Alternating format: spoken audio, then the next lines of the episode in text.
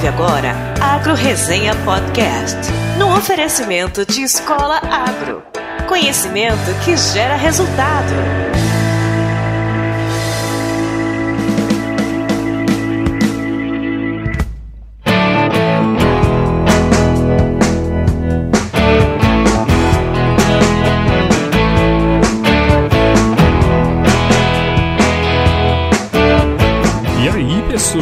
Tudo beleza? Estamos começando o episódio número 97 do Agro Resenha, um dos podcasts que fazem parte da primeira e mais nova rede de podcasts do agronegócio, a rede Agrocast. Tá afim de escutar mais podcasts do agro? Então conheça todos eles no site www.redeagrocast.com.br e acompanhe as atualizações nas redes sociais. Muito bem, pessoal, esta aqui não é a primeira vez que eu trago assuntos relacionados a esta nova onda de startups, né? especialmente das agtechs, ou seja, aquelas startups que são voltadas para o agro. Né? No entanto, esta é a primeira vez que eu vou conversar com alguém que representa um hub de inovação, no caso é o Pulse, idealizado pela Raizen lá em Piracicaba. Você percebeu que estes termos que ando falando por aqui, startup, agtech, inovação, isso tudo tem aparecido com muito mais frequência atualmente?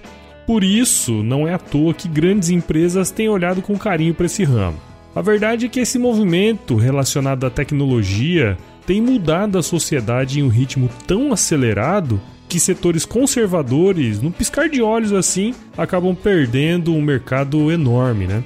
Veja exemplos aí como o do Uber, que mesmo sem possuir nenhum carro, é uma das maiores empresas de transporte do mundo, cara. Mudou tudo. Lendo uma dissertação de mestrado, inclusive de um dos ouvintes aqui do Agro Resenha, o Thiago Blanco, que certamente vai gerar um episódio em breve, na sua revisão de literatura, eu captei algumas informações interessantes. Olha só, por exemplo, o conceito de startup, sugerido pelos autores Blank e Dorff em 2012, é de que se trata de um grupo de pessoas em busca de um modelo de negócios que seja repetível e escalável, atuando em um ambiente de extrema incerteza. Quando se fala repetível e escalável, basta pensá-la no Uber. Repetível porque você consegue replicar em praticamente todos os países do mundo. E escalável porque milhões de pessoas podem usar a plataforma deles. Mas e o ambiente de incerteza? Quer ver um dado assustador? No Brasil, segundo dados do Sebrae e da Amprotec, a taxa de mortalidade de empresas convencionais gira em torno de 25%, o que eu já considero alto pra caramba. Mas o das startups, pasmem, é de 70%. Então, se você está pensando em fundar sua startup, sonha em ser milionário aí, igual o Mark Zuckerberg, saiba que provavelmente sua startup vai quebrar. E isso se tirar ela do papel e ter um CNPJ, né? Se contar as startups que nem saíram do campo das ideias aí, esse número deve ir para mais de 90% e eu me insiro nesse bolo aí, tá? é nesse contexto que surgem os tais hubs de inovação. Buscando na internet um pouco sobre o tema, encontrei um artigo chamado Ecossistemas e Hubs de Inovação, que fala um pouco do conceito, mas basicamente é um espaço voltado para geração de negócios onde startups, médias e grandes empresas e investidores se reúnem. A partir disso surgem oportunidades de contratação da startup, por exemplo, estabelecimento de parcerias, investimento ou até mesmo aquisição. Dessa forma, quanto melhores forem as startups, empresas e quanto mais investidores potenciais estiverem reunidos aí nesse espaço, há uma maior facilidade de gerar negócios, além de conectar as startups com especialistas e mentores de diferentes áreas, facilitando assim a estruturação do negócio. Isso tudo forma um ciclo virtuoso e gera aí um efeito de rede. Sendo assim, a atuação dos hubs de inovação é importante para preparar essa turma aí para o mercado. E o mercado é selvagem. e para falar um pouco mais sobre isso, eu trouxe aqui o Ricardo Campo. E o que torna esse episódio especial é que o Pulse está completando dois anos de vida. Ó, tá um bate-papo super legal, então não saia daí. Mas antes, eu preciso, obviamente, agradecer aos meus queridos padrinhos e madrinhas do podcast. Palmas para eles aí, senhora! E você, caso queira também apoiar o podcast, entra no nosso site, o www.agroresenha.com.br e conheça os nossos planos que começam com valores pequenininhos de 5 reais por mês, galera. Mais barato que uma long neck na balada, tá? Também quero agradecer aos mais novos membros do nosso site, que nessa semana foram mais três. São eles o Igor Henrique, Hugo Mendes e o Anderson Schneider. Valeu, galera! Sendo membro do Agro Resenha, todo o conteúdo do podcast chegará também por e-mail. Então, se você curte o Agro Resenha, se torne um membro. E mais do que isso, não deixe de indicar o podcast para aquele seu amigo marombeiro, aquele cara que está indo para academia, dar uma corridinha, ou seus amigos agrônomos aí, veterinários, o tecnista que vive na estrada. O crescimento do podcast depende muito disso aí. Para assinar o podcast, você pode acessar o iTunes, Spotify, SoundCloud ou baixar qualquer agregador de podcasts no seu celular. E caso você queira interagir comigo, escreva para contato@agroresenha.com.br, mande mensagem nas nossas redes sociais ou entre no nosso grupo do WhatsApp para conhecer outros ouvintes do podcast também. O link está na descrição do episódio. Para finalizar, como sempre, os nossos amigos da Escola Agro ainda estão oferecendo 10% de desconto em qualquer curso online para os ouvintes do Agro Resenha, olha só, é especial. Basta entrar no site www.escolaagro.com.br, digitar o código promocional Agro Resenha e adquirir o seu curso. Bom, pessoal, agora sim vamos falar com o Ricardo. Firma o golpe aí que nós já já estamos de volta.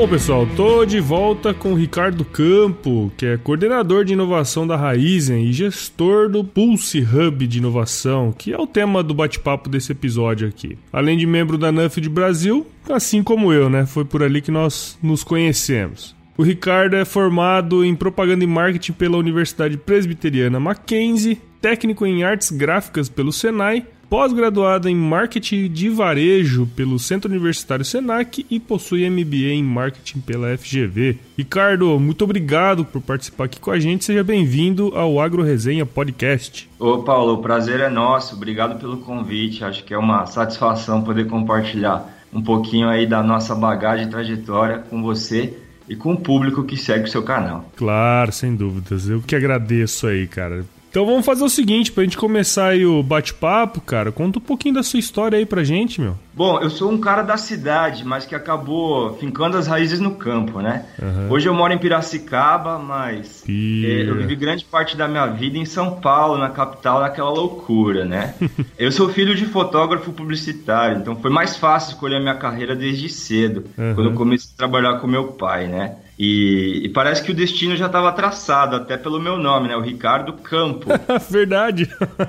Não tinha falado pra pensar nisso. Pois é. E aí foi no agro que eu encontrei o, o terreno fértil para seguir minha trajetória, né, cara? São mais de 10 anos já trabalhando com agronegócio. Eu comecei essa minha trajetória na DSM Tortuga, que é uma uhum. empresa de nutrição animal. Sim. Daí eu fiquei por um bom tempo no Rabobank, né, que é um banco holandês focado em agro, que foi uma escola para mim, uhum. onde eu tive a oportunidade de conduzir um programa é, fantástico de formação de líderes agrícolas, o AgroLíderes, Legal. que promove o intercâmbio agrícola para produtores rurais em fase de sucessão, né? Uhum. E aí não teve jeito, cara. Depois de conhecer o Brasilzão e o mundo, visitando diversos ecossistemas e áreas de produção com alta tecnologia, eu acabei vindo parar aqui em Piracicaba, na Raizen, para fazer parte do time de inovação dessa grande companhia e também conduzir o que a gente tem hoje aqui, que é o Hub, o Pulse Hub. Puta história bacana, hein? E como é que foi, assim, sei que é, às vezes é difícil, né, pra gente que não é da área, assim, trabalhar no agro, né, velho? Como é que foi para você aí ao longo desse tempo?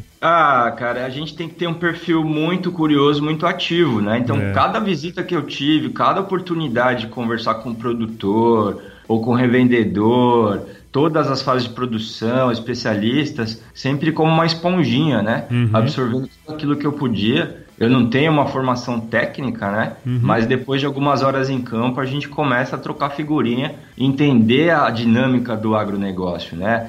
É. É, o produtor rural é um, é um guerreiro, é um vencedor, né? Ele, ele tem aí um cenário de risco instável, sem saber o preço da commodity, sem saber qual que vai ser a cotação do dólar, qual que vai ser a variação climática, qual que vai ser a nova tendência de consumo mas ele vai a campo, ele produz em cada safra, ele consegue trazer resultado. E no caso do Brasil, respeitando aí a legislação ambiental e todas as barreiras que a gente tem, né? Uhum. Que só dificultam a produção agrícola, mas a gente sabe que esse é um homem guerreiro. Então é muito é muito gratificante poder ajudar o homem e a mulher do campo a produzir mais e melhor, né? Então acho que o papel das novas tecnologias está aí para isso, né, Sim. cara? E aí dentro do Pulse, né, que é o hub de inovação da Raizen, a gente consegue promover justamente um encontro entre esse ambiente de universidade, startups e aí a grande companhia, né? Uhum. Um espaço para oxigenação de ideias, né? E, e, hoje a gente tem aqui no portfólio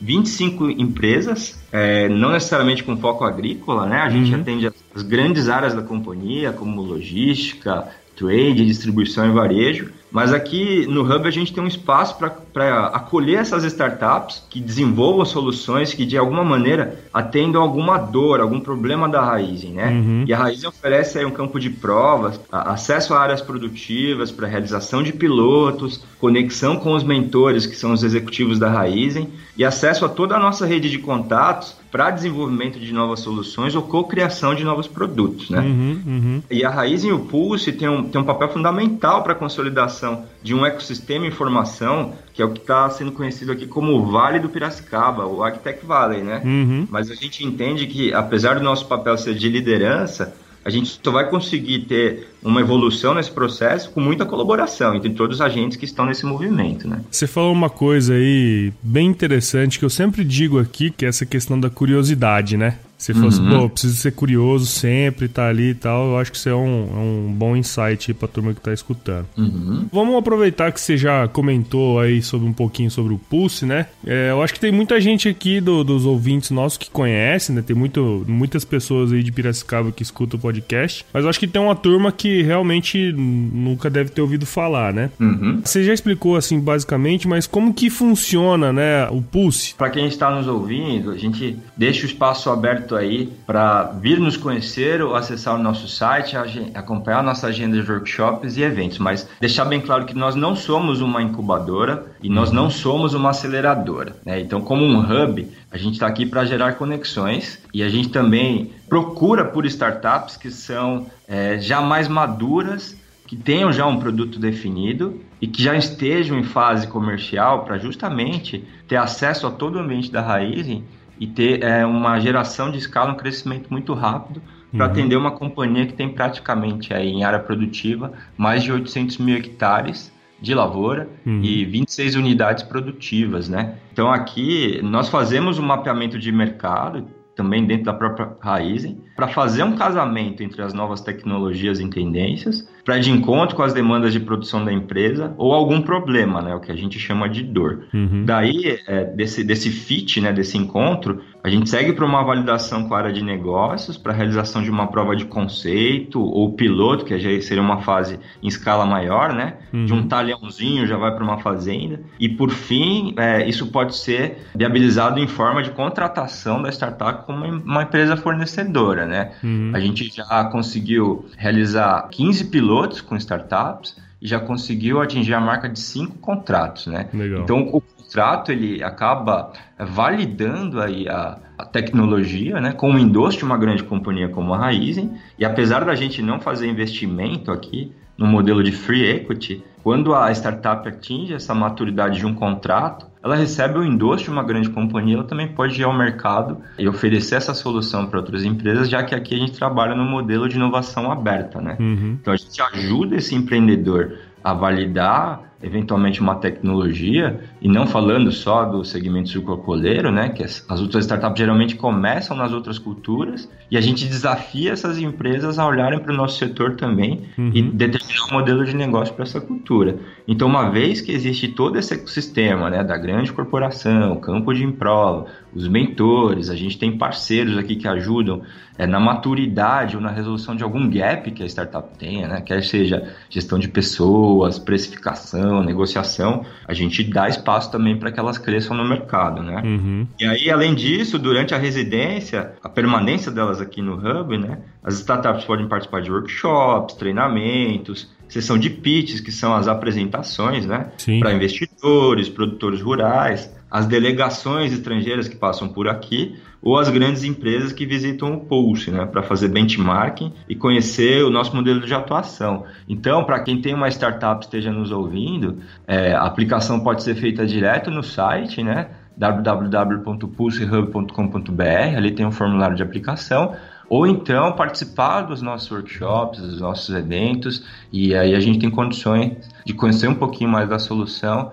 e tentar encontrar um padrinho ou uma madrinha dentro da Raizen para seguir adiante nessa conversa, né? Legal, legal. Você já falou aí então, como que é possível, né, entrar no Pulse e quais os requisitos, né? Como que funciona esse período dentro aí do hub da startup? Como que é o dia a dia dessa turma aí? Aqui a gente fala que cada dia equivale a uma semana, né? Um ambiente é. super dinâmico, super vivo, né? Não, eu tive aí, cara, super legal, bicho. Muito que legal. legal é. Mas aqui a atividade é muito intensa e eu acho que esse encontro entre startups também é muito importante, né? Então uhum. a gente entende que existem startups aqui que estejam em diferentes fases, né, de maturidade. Então esse crescimento também acontece do encontro dessas empresas, né? Então, uhum. Então tem as empresas aqui que já são âncoras, né? Para nós já são referência. Aquelas que são mais embrionárias, né, que estão começando, então elas conseguem também trocar figurinha e a gente já tem visto aí complementação de portfólios, uhum. empresas que já estão incluindo outras soluções a partir desse encontro aqui promovido no Pulse, né?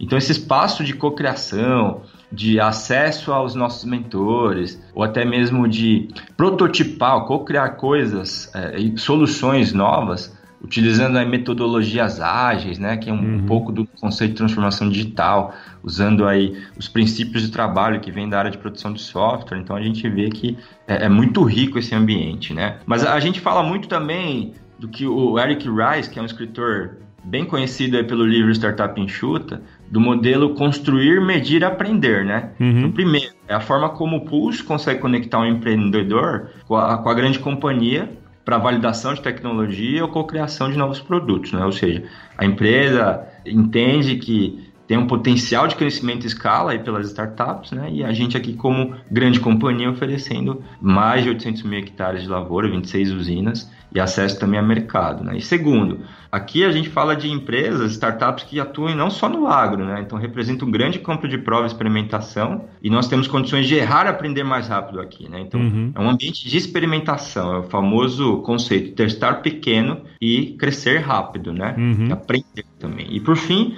um ciclo de conhecimento das startups que ficam aqui. É, a, a, gente aprende nas duas vias, né? A startup aprende com a gente, a empresa aprende com as startups, um novo modelo é, de equipes é, multidisciplinares, né? um novo mindset, um jeito de pensar diferente que a gente pode levar para a grande companhia. Então, então é um ganho mútuo, né? Uhum. E aí a gente, no fim do dia, entende que esse ambiente ele é é muito rico por isso. E esse tripé de vocês aí faz todo sentido, né? Pô, você tem um monte de gente que tá fazendo coisas diferentes, mas quando você junta, rola mais ideias ainda, né? Depois você leva esse negócio pro campo para testar, né? Experimentar se aquilo ali é realmente escalável, se é se validar aquela, aquela, aquela metodologia, né, aquela tecnologia. E depois você tem todo esse ciclo de conhecimento, você pode difundir, pode, né? Isso é muito legal, cara. Isso é muito bacana. Muito bom.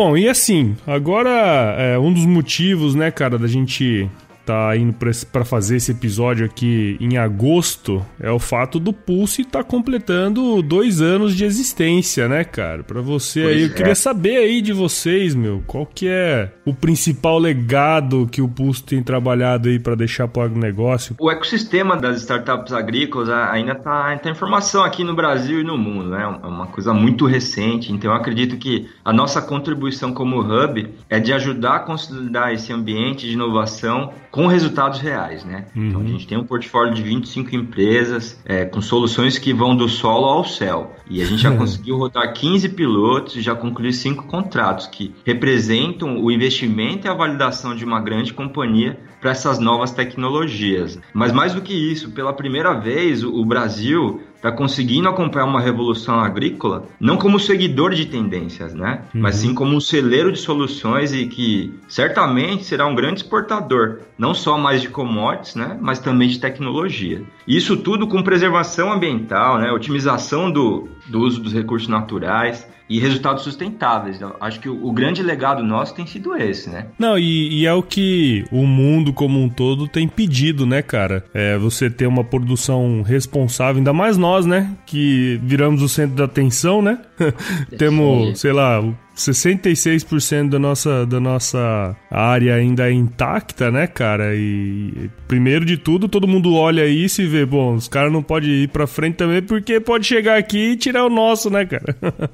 pois é, e o que é curioso, que num primeiro momento, quando a gente fala de startups, a, a percepção é de resultado financeiro ou de ganho incremental de uma produção, né? É uhum. É simplesmente adaptar ou melhorar aquilo que já está sendo colocado em prática. Mas se você olha que as soluções que essas empresas oferecem elas permitem o uso racional dos insumos, elas permitem fazer aí manejo integrado de pragas com utilização de biológicos, outros tipos de tecnologias que re reduzem desde a pegada de carbono, reduzem o uso de combustíveis, de defensivos químicos. Então, na realidade, elas fazem uma entrega muito mais sustentável, né, cara? Uhum. E acho que essa é uma, uma bandeira e, e uma label, né? Uma, uma marca que só o Brasil tem, né, cara? Sim. Produzir produzir mais de maneira ecoeficiente. Eu acho que é essa questão, né, cara? Produzir eficientemente. Porque assim, eu, que já trabalhei no campo também, a gente percebe muitas vezes que as, as coisas lá são meio ineficientes, sabe? No, no passado. Às vezes eu jogava uma quantidade de adubo no, numa área,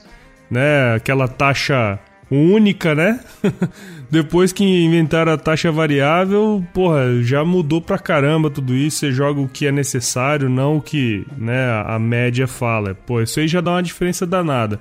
Imagina o tanto de coisa ainda que tem para vir para transformar tudo isso mais é, é, essa agricultura mais eficiente, né, cara? Eu acho que tem um potencial enorme, gigantesco e a gente tem área pra caramba ainda para fazer isso, né? Mesmo sem derrubar um pé de árvore, se a gente quiser. Então, pô, puta potencial, né? É isso aí. Eu acho que o resultado hoje não é só medido em saca por hectare, mas dados por hectare, né, cara? É, exatamente, cara. E como manipular esses dados? Tem uma coisa que eu sempre falo aqui, que numa reunião, não lembro quando que a gente falou isso, mas é, a gente agora tá no, naquele período, né, que nós estamos indo, se não me engano, para quarta geração. Terceira, quarta geração, passando esse bastão agora. Uhum. O jeito que o meu avô olhava o campo e tomava as decisões dele, eu ou meu filho, minha filha, nunca vão fazer isso. Por uhum. quê?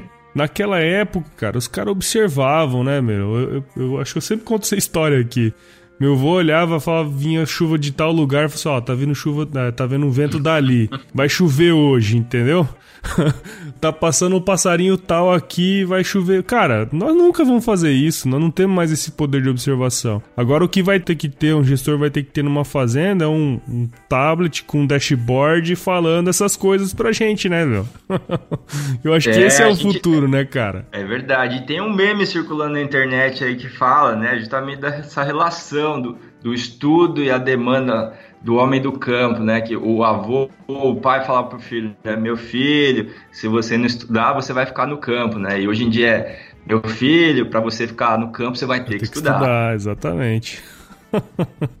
É, cara, porque mudou tudo, né, meu? Não tem jeito, cara. Vai ter que tem que estudar pra caramba mesmo, não tem jeito. É isso aí. Pô, Ricardo, bacana, cara. Muito obrigado aí por você ter participado aqui no Agro Resenha. Espero que os nossos ouvintes aí tenham entendido um pouco mais sobre o Pulse e também, né, sobre esse mundo aí das agtechs e tudo mais. E mais do que isso, cara, queria parabenizar aí o Pulse pelos dois anos de vida né? Muito a gente bom. sabe que não é fácil trabalhar com essas coisas, tem muito estresse envolvido, né, cara? É isso, mas a transpiração faz parte do processo, cara. É, inclusive 90% do trabalho é 99% é transpiração, né? 1% é Isso inspiração, aí. né? Não existe inovação sem transpiração. Exatamente, cara. Então, bicho, muito obrigado, viu, velho? Obrigado você, Paulo. Então, bicho, pra gente encerrar aqui, como que a galera do Agro Resenha pode acompanhar o seu trabalho, o trabalho do Pulse? Ah, a gente sugere sempre ficar atento às nossas redes sociais, né? Tanto o LinkedIn e o Instagram. Uhum. A gente divulga ali direto qual que é o nosso calendário de eventos, né? Eu também, em paralelo, dou meus pitacos aí na área de comunicação, então Sim. assino uma coluna chamada Agronomídia na revista Plant Project. Acho que é uma ótima forma aí de seguir o que, que a gente tem feito. Legal, legal, muito bom. Bom, agora vamos pro nosso tradicional quiz ou não? Muito bem. quiz. Ô Ricardo, qual é a sua música antiga favorita, cara? Ah, Paulo, eu sou muito eclético, viu, cara? Variando do pop rock até um modão raiz, mas eu gosto muito de uma música do Gilberto Gil que é o Refazenda. Refazenda, muito bom. A galera vai estar tá escutando aí. Show de bola. Abacateiro, acataremos teu ato, nós também somos do mato, como o pato e o leão. Aguardaremos, brincaremos no regato até que nos tragam frutos teu amor, teu coração. E qual foi o lugar mais legal que você já visitou? Cara, eu tive muita chance de conhecer lugares de produção incríveis do Brasil e do mundo, mas um que me chamou muito a atenção foi uma fazenda de produção de orquídeas na Holanda, chamada Optiflower. Era uma estufa assim de alta tecnologia que parecia um cenário de ficção científica, incrível. a Holanda é muito louca, né, cara? Muito bom. Legal, meu. E, e, na cozinha, cara, qual que é a sua especialidade? Olha, eu não sou nenhum Masterchef, viu? Mas eu me dou bem fazendo comida caseira. E aí, de vez em quando, eu também me arrisco fazendo algum assado. Assim, uma coisinha como paleta de cordeiro, viu? Ô, louco. Não é nenhum Masterchef, mas faz um assado de paleta de cordeiro. Dá pra garantir. tá certo. E se você se encontrasse, cara, com o seu eu de 17 anos hoje, hoje, qual seria o melhor conselho que você se daria? Essa é mais filosófica, hein? Pois é, eu acho que a vida já me deu boas oportunidades, eu não, me arrependo de nada que eu fiz, né? Mas se eu tivesse a chance de dar um recado pro Ricardo em início de carreira, eu diria: vai, e se der medo, vai com medo mesmo. É isso aí, né? Você pode ter medo, só... o que você não pode ter é cagaço, né? e vamos que vamos. Cara, muito obrigado aí de novo. Pô, muito legal o bate-papo aí. E o Agro Resenha tá aqui sempre à disposição, viu? Valeu, Paulo. Satisfação. Muito bom. E aí, quando a galera chegar aí pra, pra ficar residente aí no hub e tal, você fala pra eles que se chover não precisa molhar a horta, não, tá? Daí. a tecnologia avançadíssima. Combinado. Todo tamarindo tem o seu agosto azedo, cedo, antes que o janeiro doce manga venha ser também. Abacateiro, serás meu parceiro solitário nesse itinerário da leveza pelo ar. Abacateiro, saiba que na refazenda tu me ensina a fazer renda, que eu te ensino a namorar refazendo tudo, refazenda,